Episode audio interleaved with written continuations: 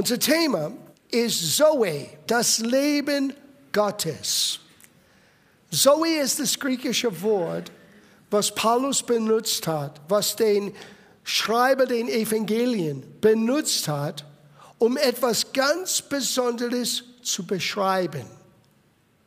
Und ich habe festgestellt, viele Menschen wissen nicht wirklich, sogar viele Christen wissen nicht wirklich, warum Jesus kam. Und du könntest unterschiedliche Menschen fragen, unterschiedliche Gläubigen fragen, was glaubst du, warum Jesus gekommen ist? Well, einer wird sagen, die Kirche, die Gemeinde zu bauen. Das stimmt. Er sagte, ich will meine Gemeinde bauen. Und das ist ein sehr breites Bild, ein sehr, äh, könnte man sagen, allgemein Bild, was Gott tun möchte, aber ganz spezifisch, was möchte Jesus tun? Warum kam Jesus für dich? So, ich möchte am Beginn von unserem Studium heute Morgen vier Hauptpunkte, das sind nicht die einzigen Punkte, aber vier Punkte geben, warum Jesus kam für dich und für mich. So, wir beginnen in Johannes Evangelium Kapitel 12, Vers 47.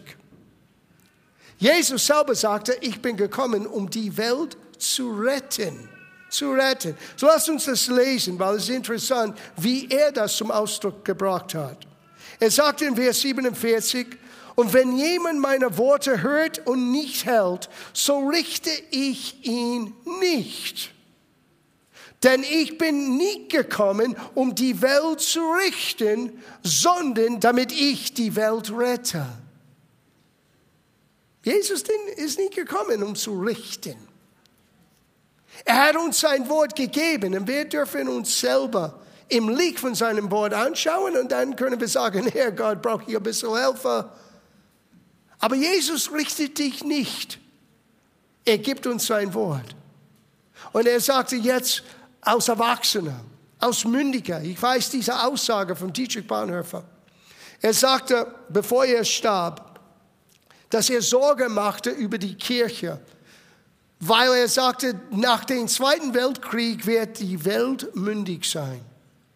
Und wird die Gemeinde oder wird die Kirche bereit sein für eine mündige Menschheit? Das heißt, sie werden beginnen, alles in Frage zu stellen. Das ist, was geschehen ist. Und Gott ist nicht so simpelig dass er irgendwie beleidigt ist, wenn du auch positiv kritisch Dinge anschaust. Sogar so Gott erwartet das. Was ist eine Tragödie aber, ist, wenn wir nichts hinterherfragen, wenn wir nicht nachforschen, wenn wir nicht die Mühe geben, um überhaupt zu hören, was hat er gesagt. Weil was er gesagt hat, wird schließlich bestimmen, wie wir vor Gott stehen können. Was haben wir getan? Besser gesagt, wer sein Wort hört und hält, hört und tut. Er sagt, ich bin nicht gekommen, um zu richten. Ich habe das Wort gegeben. Jetzt, Gott sieht ihr aus, aus Männer und Frauen. Gott sieht euch mit einem persönlichen Wille. Jetzt musst du für dich entscheiden. Was tust du damit? Es ist nicht meine Aufgabe oder unsere Aufgabe in der Verantwortlichkeit hier in der Gemeinde, euch zu sagen, wie er leben muss. Das muss ihr selber vor Gott verantworten. Unsere Aufgabe ist das aber, das Wort so auszuteilen, damit man sehen kann, wie man anders leben kann. Und dieses Leben kann ist das Resultat von Gottes unverdienter Gunst, Gottes Gnade. Aber Gottes Gnade allein reicht nicht aus, weil es ist uns ermöglicht durch das Glauben. Weil Paulus sagte, dass wir gerettet sind durch den Gnade, aber vermittels des Glaubens. Und der Glaube ist unsere Reaktion auf das, was wir hören, weil der Glaube entsteht vom Hören. So deswegen ist es so wichtig, dass das Wort ein zentraler Ort findet, ein zentraler Platz findet für uns als Christen, in unseren Versammlungen, was sagt Gottes Wort? Und das ist auch entscheidend. Aber es ist wichtig zu wissen, Jesus ist gekommen zu retten, zu helfen. Das Wort retten kommt aus das griechische Wurzelwort sozo. Du könntest hier in dieses Wort Heilung, Befreiung, ganz sein, beschützt sein, versorgt sein. All das ist in dieses Wort zu Wort so, so. Ich bin gekommen, damit die Welt so, so erlebt. Ob die Welt so, so erlebt, hat zu tun mit, was tun wir als Menschen mit das, was wir gehört haben. Hm. Das öffnet ein ganz weiten Spektrum. Wir wollen nicht noch weiter gehen, aber das liegt auf uns, die Verantwortung, zu gehen und zu verkündigen. Weil ein Mensch kann nicht glauben, ohne gehört zu haben. Aber wichtig für uns heute Morgen zu erkennen, Jesus ist gekommen, nicht zu richten, sondern zu retten. Der zweite Grund, warum er kam. Menschen in die Gemeinschaft mit Gott zu führen. Jetzt äh, lese ich das aus der Hoffnung für alle, weil er sagte in der Schlachte, ich bin gekommen. Aber ich lese das hier in der Hoffnung für alle. Meine Aufgabe ist es, das ist Lukas 5, Vers 32. Meine Aufgabe ist es, Sünder in die Gemeinschaft mit Gott zu rufen und nicht solche, die Gott bereits kennen. Oder vielleicht könnte man das so sagen, nicht solche, die denken, dass sie schon Gott kennen. es gibt viele Menschen, die haben nicht das Gefühl, ja, ich muss etwas in Ordnung bringen, weil alles ist okay. Wirklich. Es gibt nur einen Weg, wie wir wissen können, mit Zuversicht, dass alles okay ist. Und das ist, wenn wir der Person Jesus Christus in unser Leben eingeladen haben. Und wer sein vollendeter Werk, was er am Kreuz für jeden Mensch getan hat, für uns persönlich in Anspruch nehmen. Dann können wir diese Zuversicht haben. Meine Aufgabe ist das. Und er sagte, Menschen, die, er benutzt das Wort Sünder, das klingt wie eine Beschimpfung. Sünder ist nur ein geistlicher Zustand. Es ist nur, wenn wir getrennt von Gott sind, wir sind von der Bibel hier Sünder betitelt. Das ist alles. Sünder in seinem Ursprung heißt, wir haben den Ziel verfehlt. Wir tun nicht immer alles richtig. Jeder Mensch, wenn er ehrlich ist, weiß, er tut nicht immer alles richtig. Und deswegen dieses Begriff Sünder. Und Jesus ist gekommen, uns, die fehlbare Menschen sind, in der Gemeinschaft mit Gott zu berufen, weil Gott wird aus uns unfähige Menschen, er wird aus uns fähige Menschen machen. Du musst nicht in deiner Fehlhaftigkeit so bleiben. Es ist gut, dass wir lernen zuzugeben, dass wir Fehler machen und machen können. Aber ich habe eine andere Botschaft für euch heute Morgen. Es gibt eine andere Art vom Leben, wo du nicht ständig Fehler machen musst. Du kannst eine gewisse Reife in Gott erleben. Und die alte Gewohnheiten könnte umgewandelt in eine neue Gewohnheit, wo du nicht immer missbaust. Hm. Jemand hat mir gesagt, dein Mistjan ist der Dünger für das, was Gott tun möchte durch dich in der Zukunft. Ja, das stimmt. Gott kann alles benutzen. Aber Gott möchte in uns etwas sehen, dass wir einen reifen Prozess angehen. Ihm zu kennen und nicht immer zurücklehnen auf diese geistliche Entschuldigung. Ich bin nur ein fehlhafter Mensch. Well, wait a minute. Es ist an die Zeit, dass wir lernen, reif zu sein. Und Jesus ist gekommen, um uns fehlhafte Menschen in der Gemeinschaft mit Gott zu rufen. Und ich sage dir, wenn du in der Gemeinschaft mit Gott lebst, lebst du anders. Guten Morgen. Uh, wir können so weit gehen, aber wir, wir bleiben bei dem Thema hier. Das Dritte, was ich festgestellt habe, das hat Johannes in 1. Johannes für uns geschrieben. 1. Johannes Kapitel 3, Vers 8. Dazu ist der Sohn Gottes erschienen, dass er die Werke des Teufels zerstöre. Du musst zuerst wissen, was sind die Werke des Teufels? Und wir werden es gleich anschauen. Jesus hat die Werke des Teufels beschrieben. Du darfst nicht passiv im Leben leben. Es ist gut zu wissen, Gott kann alles umbiegen zu unser Bestens. Aber nicht alles, was passiert ist im Leben, ist von Gott. Es gibt einen Feind. Die Bibel nennt ihn der Teufel. Und er kommt, um dein Leben kaputt zu machen. Er möchte dein Glauben vernichten. Dein Zuversicht Gott gegenüber, dein Zeugnis, deine Begeisterung, deine Freude.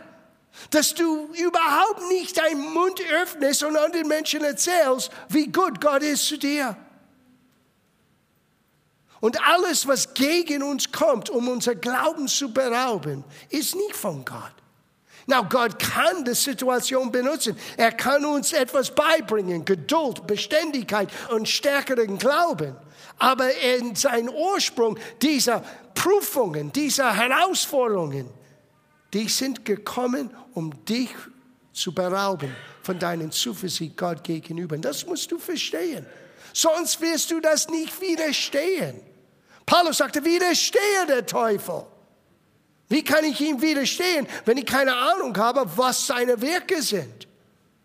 So kommt er gegen uns an, durch seine Werke. So Jesus ist gekommen, um die Werke des Teufels zu zerstören. Was sind sie? Und das bringt uns zu unser Hauptthema, der vierte Grund und unser Hauptthema, um uns Leben zu geben. Johannes Kapitel 10, Vers 10. Und ich weiß, viele sagen, ja, John, das kenne ich schon. Well, das möchte ich in Frage stellen. Wenn du beginnst zu begreifen, was Jesus hier sagte, es wird dein Welt, dein Leben, deine Vorstellung, deine Erwartung völlig verändern. Er sagte in Vers 10, Johannes 10, der Dieb, who is the, wer ist der Dieb? Der Teufel ist der Dieb, nicht Gott. Der Dieb kommt nur, das ist seine Absicht, um zu stehlen, zu töten und zu verderben. Stehlen, töten, verderben. Na, ich habe das aus Baby Chris gemacht, ganz ehrlich. In meinen eigenen Vorstellungen, ich habe eine Linie geschrieben über mein Leben. Und mit alles, was in meinem Leben passiert ist, ich habe immer diese Frage gestellt. Ist es gekommen, von mir zu berauben zu stehlen, zu töten, zu verderben? Wenn es ist, nehme ich das nicht an. Das Paket kann zurück an den Sender geschickt. Ich nehme es nicht an, weil der nächste Teil dieses Satzes sagt mir alles. Ich bin gekommen, hat Jesus gesagt, damit sie Leben haben und es im Überfluss haben. Und wie der Pastor so häufig sagt, nicht ein überflüssiges Leben zu führen, sondern ein Leben in Überfluss. Na, das klingt so gut in der Kirche am Sonntag, ein Leben in Überfluss. Ja, aber wie ist dein Montag? Wie ist dein Dienstag? Messt du ein Leben in Überfluss mit deinen Umständen, mit das, was gerade jetzt im Gange ist? Oder beginnen wir vielleicht ein bisschen tiefer zu graben, damit wir verstehen können, Warum ist Jesus gekommen?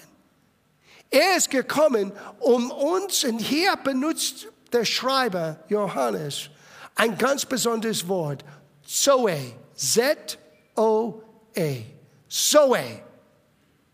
Leben, wie Gott es auslebt. Gottes Art des Lebens könnte man sagen. Ich bin gekommen, dass die Menschen lernen, anders zu leben. Er möchte, dass wir lernen zu leben wie Gott. Oh. Ich lasse diese Bombe ein bisschen. Ich höre das in eure Gedanken. Das darf nicht wahr sein. Das ist wahr.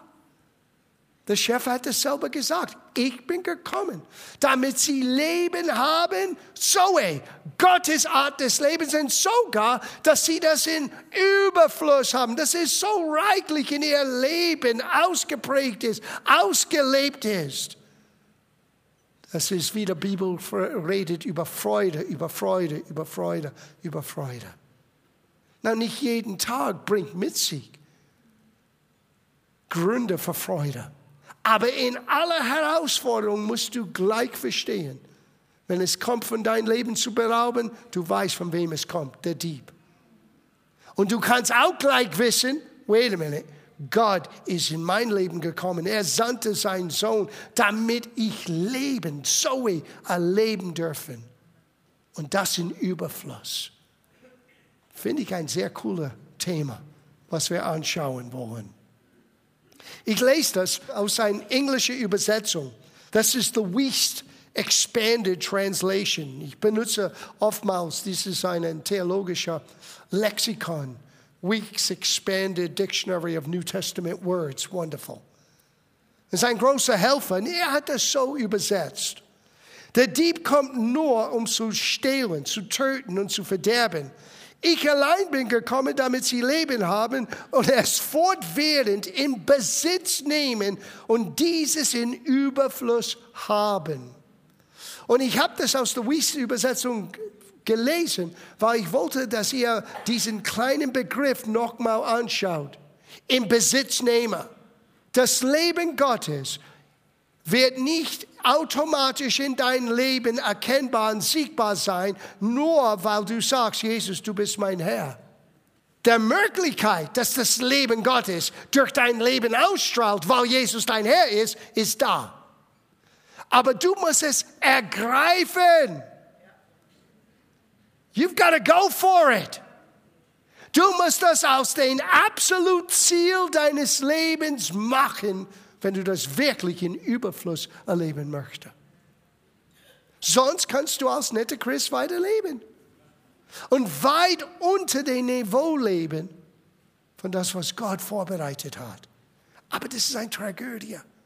Gott hat so viel mehr für dich und für mich, für uns kollektiv. Sind wir bereit, das zu ergreifen? Weil wir wollen es weiterhin studieren, weil es gibt so viel zu lernen über diesen Zoe-Leben. Ich habe das aufgeschrieben, möchte es noch vorlesen. Ein bisschen im Vorfeld, wie die Beschäftigung über die Jahrtausenden mit gewissen Fragen haben die ganze philosophische Welt geprägt. Wer bin ich?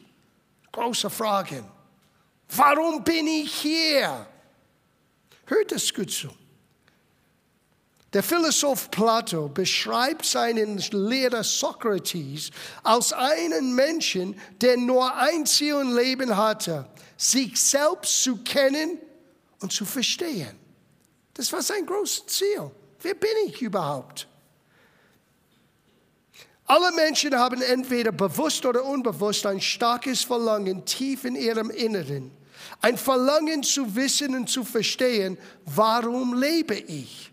Die Antwort auf die Frage, warum lebe ich, können wir nur finden, wenn wir die Frage beantworten, wer bin ich?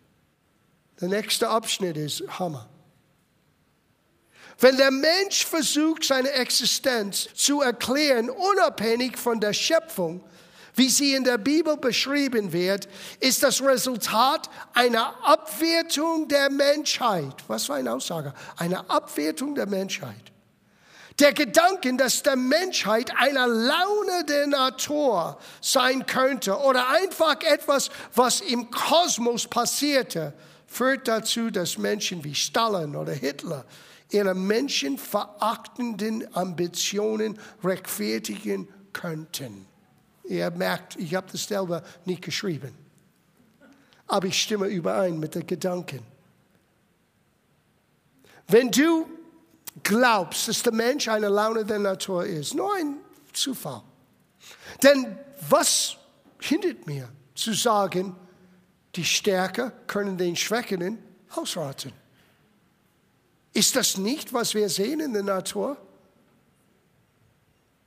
Nur die Stärkeren überleben. Aber du bist anders geschaffen.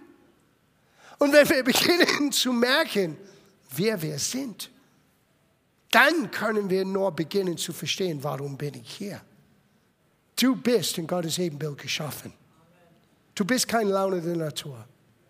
Auch wenn du nicht gewollt warst von deinen Eltern, spielt keine Rolle. Du bist von Gott gewollt. Du warst für ihn keine Überraschung. Er wusste und kannte dich bevor der Grundlegung dieser Welt. Niemand wollte mich. Well, das mag sein, aber jetzt hörst du etwas anderes. Gott wollte dich vom Grundlegung dieser Welt an. Und du bist nicht ein Zufall. Du bist nicht der Produkt von einem heißen Abend. Du bist einzigartig. Du bist in Gottes Ebenbild geschaffen und dazu ist Jesus Christus, Gott der Sohn, der Schöpfer von Himmel und Erde, zu uns als Mensch gekommen, um uns Menschen, die Sünde genannt, fehlhaft genannt sind, begrenzt genannt sind, ein Leben zu geben, wie Gott es hat im Himmel. Wir können jetzt nach Hause gehen. Wow. Und du sagst, warum schaut es nicht so aus vielleicht in meinem Leben? Well, du bist an der richtigen Ort. Wir werden das nicht in einer Woche tun. Wir werden über die kommenden Wochen das immer tiefer, immer tiefer angehen. Aber für mich wichtig ist nur, das einen Fundament zu legen heute Morgen. Du bist gewollt und Gott möchte sein Leben mit dir teilen. Gott möchte, dass du teilhaftig bist oder Teil an das Leben Gottes selber auslebst. Was für ein Geschenk. Now, jetzt werden wir etwas lernen. Es gibt drei Hauptwörter benutzt für Leben im Neuen Testament. Das sind ein paar anderen, aber die sind die drei Hauptworte, okay? Das eine ist Bios.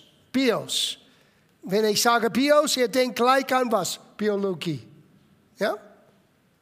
Und das ist die Dauer des Lebens, das natürliche Leben.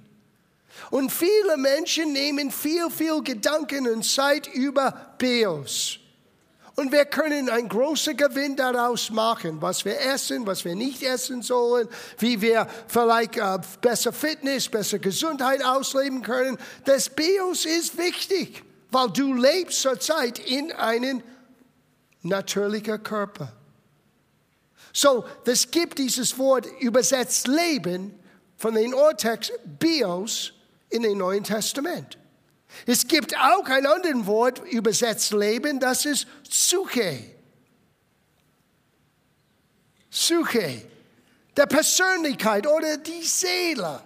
Wir lehren das aus der Ort, wo du deine Entscheidung triffst, deine Gefühlsebene, deine Wahrnehmung, deine Psyche. Psychologie kommt aus das Wort Psyche. Das Studium von den Gedanken und den Emotionen und psychologischer Helfer. Und viel Zeit ist verbracht, um das zu studieren. Das ist gut. Das hilft Menschen. Manchmal Menschen können krank sein, auch in ihrer Seele. Menschen zum Beispiel, die Selbstmord begonnen haben. So oft die Kirche hat gesagt, das war eine unvergebliche Sünde. No, es ist nur eine Krankheit in der Seele. Und ein Mensch, der sein eigenes Leben nimmt, ist nur, weil er keine Hoffnung mehr gesehen hat. Und es kann dämonisch vorangetrieben, wie jede andere Krankheit. Aber muss nicht sein. Es könnte etwas nicht in Ordnung in der Bios, in der Biologie. Und das bewirkt in der Seele, in der Psychologie Probleme. Das Leben ist manchmal einfach, aber wir sind ziemlich komplex. Weil die Bibel beschreibt uns als ein dreiteiliges Wesen. Leib, Seele und Geist. Aber es beschreibt das umgekehrt. Geist, Seele und Leib. Dein ganzen Wesen, hat Paulus gesagt dein Geist, deine Seele und dein Leib. So, wenn die Bibel redet vom Leib, es redet vom Bios, dein natürliches Leben. Wenn es redet von deiner Seele, es redet von Suche, deine Seele, deine Entscheidungen, deine Gefühle, deine Wahrnehmungen. Aber du bist in Gottes Ebenbild geschaffen und Jesus sagte, Gott ist Geist. Du bist ein geistliches Wesen. Und hier gibt es einen neuen Begriff, den wir lernen. Zoe. Das, das griechische Wort für Geist ist Numa. Aber wir reden nicht nur über unser Geist, wir reden über ewiges Leben, die in unser Geist hineinkam, Zoe. So, ich möchte einen neuen Begriff euch geben heute, das habe ich selber entdeckt. Zoologie. Zoologie, nicht Biologie, nicht Psycho Psychologie, sondern Zoologie. Ich möchte ein Fachmann in Zoologie. Ich möchte ein Professor in Zoologie. Ich möchte eine Kapazität in Zoologie. Na, du vielleicht sagst, der Kerl spinnt. Aber ich sag dir, wenn Zoe ist die Summe von das Leben, was Gott vor uns ausgedacht hat, denn ich möchte dort meinen Hauptgedanken legen. Und wir haben es beiseite geschoben. Wir haben so viel Geld und, und, und Investitionen, Studium gemacht in Bios und Suche. Und Zoe ist unbekannt. Klingt komisch. Es ist der Name von jemands Kind, Zoe. Sein schöner Name. Zoe Bowie, I think he had a kid. David Bowie hat ein Kind namens Zoe. Zoe Bowie. Klingt schön, aber was bedeutet das? Das Leben, wie Gott es will. Und Jesus, hör, was er sagte. Ich bin gekommen, damit du es hast. Und das in Übermaß, in Überfluss. Wir sind noch nicht bei der Einleitung. Aber noch ein kleines Stück weiter, dann bin ich fertig für heute. Ich, ich kann mit das leben. Wir sind jetzt in die Hälfte von was ich ausgedacht habe für heute. Aber das ist okay. Ich glaube, der Hauptpunkt ist für uns verständlich gemacht. Das ist mir wichtig. Wir haben Zeit. Ich gehe nicht weg hoffentlich euch auch nicht. Johannes Kapitel 1, schauen wir das an. Ihr kennt diese Geschichte. Das ist, das ist die Schöpfungsgeschichte gesehen von Himmelsperspektive.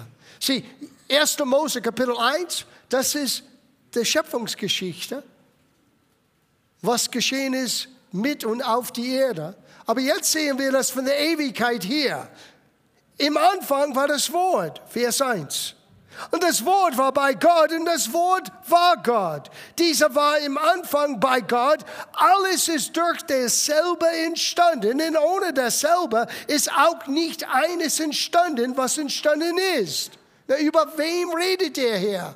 Über Jesus. Das lebendige Wort. Now hör den nächsten Satz.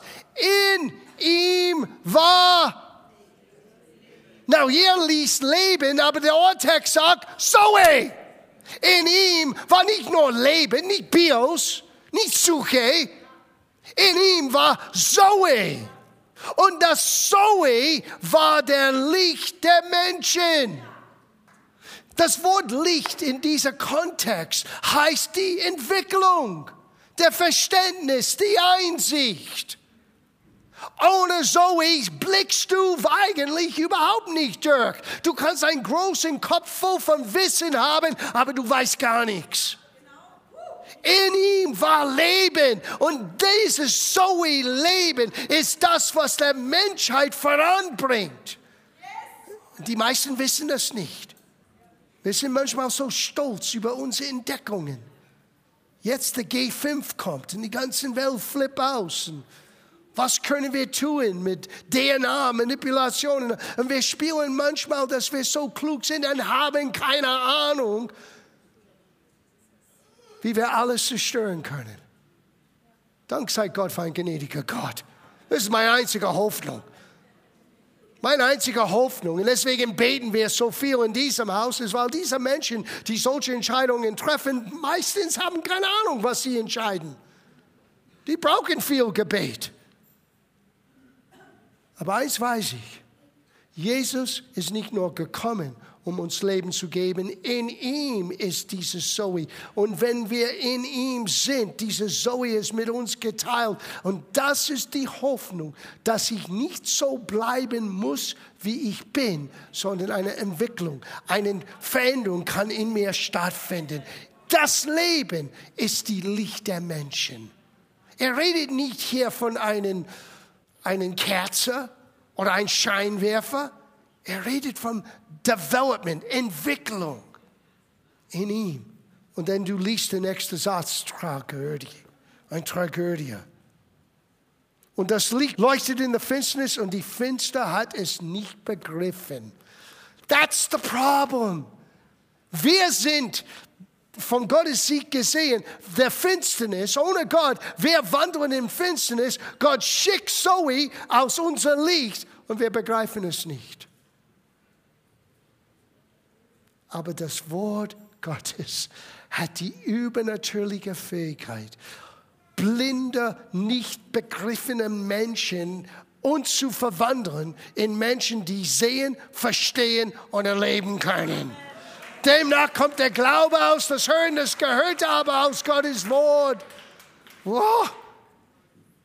Wir schließen ab mit diesen letzten Aussage. 1. Timotheus Brief, Kapitel 6, Vers 12. Oh, ich wollte mit euch über die hohe Preis für einen niedrigen Lebensstil reden. Das, ist, das, das werden wir nächste Woche. Seinen Satz, was Ed Cole mir einmal sagte, ich habe es nie vergessen. The high price of a low life. Der hohe Preis für einen niedrigen Lebensstil. Wow. Aber das ist nächste Woche, okay? Wir, wir schließen ab mit 1. Timotheus Brief, Kapitel 6, Vers 12. Habt ihr begonnen, etwas zu lernen? Seid ihr ein bisschen neugierig, wo, das, wo diese Reise uns hinführt? Denk mit mir in ein, zwei, drei, vier, fünf, vielleicht sechs Wochen was wir nicht nur hier intellektuell lernen, was wir hier empfangen und beginnen neu auszuleben. Wie könnte dein und mein Leben anders aussehen in nur ein paar Tagen, nur in den nächsten paar Wochen? Wenn das Leben ist das Licht und wir studieren das Leben und Gott hilft uns, ich glaube, Gott sagt zu uns alle, ich möchte euer Leben, wo ihr jetzt seid, so gut wie es sein mag, ich möchte es auf die nächste Stufe bringen. Ich möchte euer Leben noch gesättigter machen. Ich möchte euer Leben noch gesegneter machen. Paulus sagte, niemand weiß, als er zitierte im Alten Testament, was Gott vorbereitet hat. Wir beginnen es zu sehen durch seinen Geist. Aber ich sage euch, wenn wir denken, dass wir das durchblicken, ich sage euch, wir haben noch nichts gesehen. Wir sind immer noch am Anfang. Das macht es spannend, oder? Das macht es spannend. 1. Timotheus Brief, Kapitel 6, Vers 12. Kämpfe den guten Kampf des Glaubens. Sie, da, da, da geben die meisten auf. Oh, bin so müde. Es ist ein Kampf. Aber bitte, er sagt einen guten Kampf. Weißt du, was ein guten Kampf ist? Einer, die du schon gewonnen hast, bevor der Kampf begonnen hat. That's a good Kampf, ein guter Kampf. Warum? Weil sein Sieg ist jetzt unser Sieg geworden. Kämpfe den guten Kampf des Glaubens. Und hier ist ein Wort für uns, Gemeinde. Ergreife das ewige Leben. Ergreife Zoe. Pack es an. Du musst das nachjagen. Du kannst nicht simply mit diesem Thema umgehen. Du kannst nicht sagen, oh lieber Pastor, das war eine nette Botschaft heute Morgen. I mean, du kannst es sagen und ich hoffe, es war nett. Aber das wird dir nicht helfen. Was dein Leben verändert und verändern kann, ist, wenn du beginnst zu tun, was er sagte. Kämpfe den guten Kampf des Glaubens. Ergreifet das ewige Leben. Zoe, zu welchen du berufen bist. Du bist berufen. Das Wort berufen ist ein großes Wort. Du bist berufen zu was? Ewiges Leben. Zoe. Das ist das Wort hier, Zoe. Aber du musst es ergreifen. Na, wir können dieses Leben nicht ergreifen, getrennt von Christus, weil in ihm ist Zoe. Menschen versuchen das. Menschen versuchen mit philosophischen Gedanken oder mit neuen Religionen oder unterschiedlichen Gesetzlichkeiten, was der Menschen jetzt als Form von Frömmigkeit ausüben müssen. Aber all das reicht nicht. Weil diese Art von Leben ist nur in Jesus zu finden. Und entweder bist du in Jesus gefunden oder nicht. Nächste Woche, wir werden über die erste und letzte Adam, die erste und zweite Mensch reden.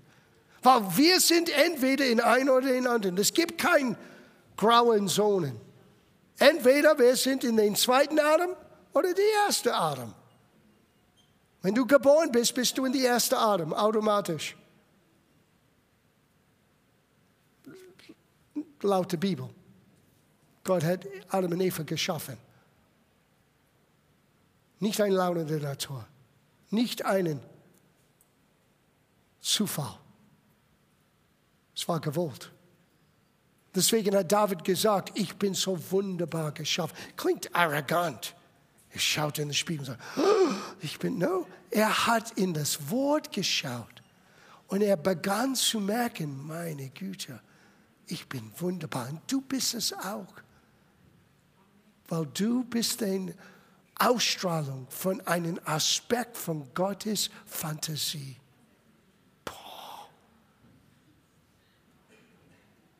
That was good. That just came from God. Gott ist so vielfältig. Gott hat so eine Fantasie. Du bist, wie du bist, einen Ausdruck von seiner Vielfalt. Deswegen kannst du dich selber annehmen. Nummer eins. Aber dieses Leben, getrennt von Christus, ist nirgendwo zu finden dann bleibst du in der Bios oder bleibst du in der Suche. Aber Zoologie bleibt dir fremd. Wir werden in den nächsten paar Wochen einen College für Zoologie sein. Wir lernen in den nächsten paar Wochen über Zoologie.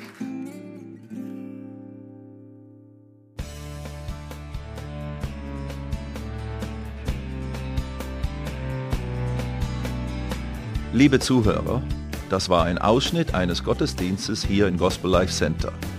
Auf unserer Website www.gospellifecenter.de können Sie die Notizen für diese und andere Predigten nachlesen und sich über die Arbeit von Gospel Life Center informieren. Wir wünschen Ihnen Gottes Segen.